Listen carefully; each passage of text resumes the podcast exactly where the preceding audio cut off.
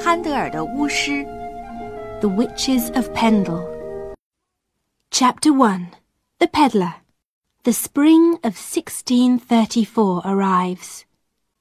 But in the prison of Lancaster Castle, it stays cold. The twenty women in the prison are dirty, hungry, and cold. There are no beds or chairs, and so they sleep on the cold floor. There are no windows, so it is always dark. The women want to get out of the prison. They want to go home. Sometimes the guards open the big, old door and put some bread and water on the floor. Then they close the door again. My name is Jennet Device, and I am one of the twenty women in prison. Day after day, I sit on the cold floor and wait. I want to feel warm again. I want to see the sky again. And Pendle Hill, the beautiful hill near my home. But I am in the dark prison of Lancaster Castle, and I sit on the cold floor and wait. One day, something happens. The guards open the big old door. Jennet Device! A guard calls. Come here at once, witch! Somebody wants to see you! I get up, slowly, because I'm very cold, and I walk across the dark room to the door. Perhaps it's someone from Read Hall. Perhaps I'm going home. Jennet Device! Be quick! The guard calls again. Someone is standing at the door with the guard. Jennet, he says quietly. I see him then. A tall man with brown hair and tired blue eyes. He is not from Read Hall.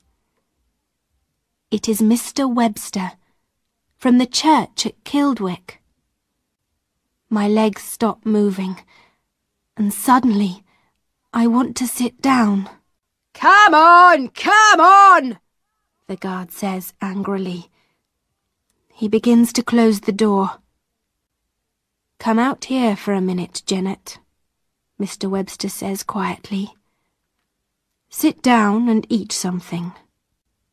I sit down at a little table near the door. Mr. Webster gives me some bread and some meat, and I begin to eat hungrily. Ten minutes, the guard says. After ten minutes, she goes in again. Thank you, Mr. Webster says.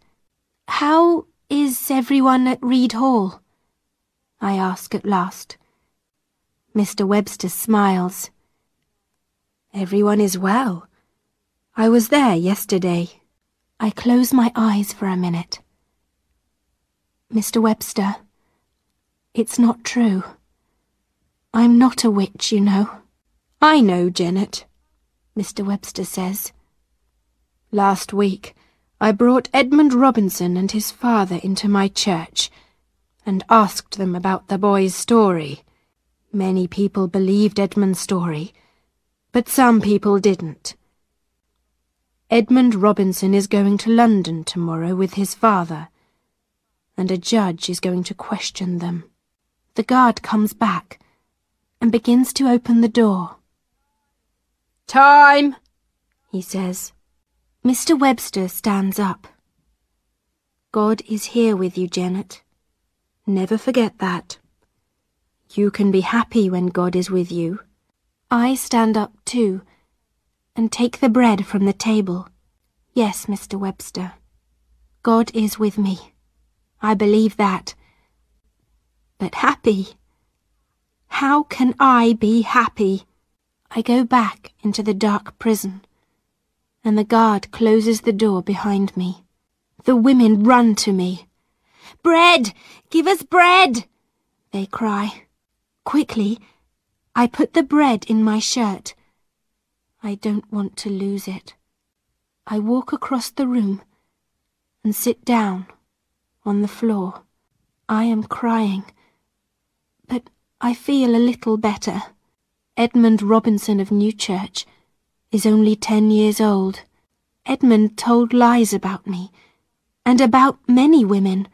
He saw us at a witches' meeting, at a house called Horstones. It's not true, but many people believed him. What is he going to say in London? The truth? Or more lies? But now, in the prison of Lancaster Castle, I want to tell my story. It is a story about rich men and angry villagers, about old women and hungry children. It is a true story, and it happened to me. I was born in 1603. My family was always very poor and after my father died, we were poorer. In winter, I was often ill, and I was always cold and hungry. In summer, I was sometimes ill, and I was often cold and hungry. We lived some miles from the village of Newchurch in an old house called Malkin Tower. It was dirty and cold. The rain came in through the windows and there were no doors. To the west was the big hill called Pendle. Pendle Hill was beautiful. I loved Pendle Hill because it sat quietly all year and watched me. My story begins on the 18th day of March in the year 1612. I was nine years old and my life began to change on that day. My mother and my grandmother were ill, and they sat on the floor with their dogs near the little fire. My sister Alison wanted to go out. I'm going to look for bread, she said. My brother James sat near the fire, his mouth open. Go and look for bread, he said. Go and look for bread. James often said things again and again. Alison ran out of the house, and I followed her. Go and look for bread, James called. Alison began to go east, up the hill, and past the big trees behind Malkin Tower. Alison walked fast. She was eighteen years old and she was tall, with long, dirty brown hair, and a white, hungry face. It was cold, but there was no rain. Alison wore a coat and some shoes, but I had no coat and no shoes. Please, wait a minute, I called to my sister. I want to come with you. No, Alison cried. Go back! I don't want you! Suddenly, a dog ran in front of Alison. Good dog! Good dog! Alison called. The dog ran to her, and she put her hand on its head. It was my sister's dog, and it liked her.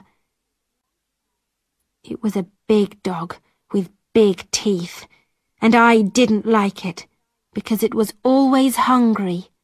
I followed Alison and her dog along the river to Colne. But before we arrived at Colne, we met John Law. John Law was a big, fat man, about fifty years old. Can I have some money, please? Alison called. I'm hungry. John Law didn't answer. He walked slowly because he was fat and because he carried a big bag on his back. In his bag were a lot of beautiful things.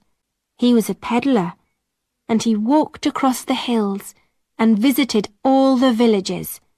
Can I have some money? Alison called again. I'm very hungry. John Law stopped. Stop following me, he said, I'm not going to give you money.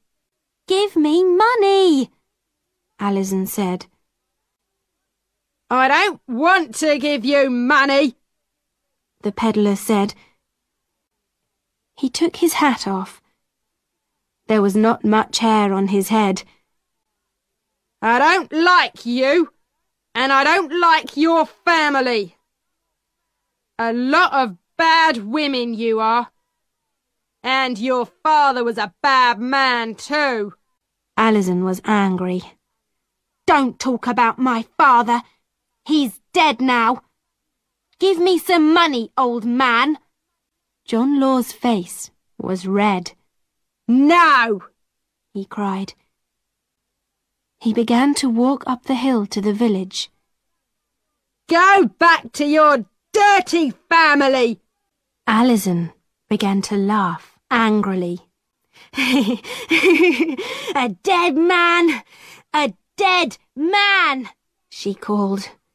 Dead before dark, John Law!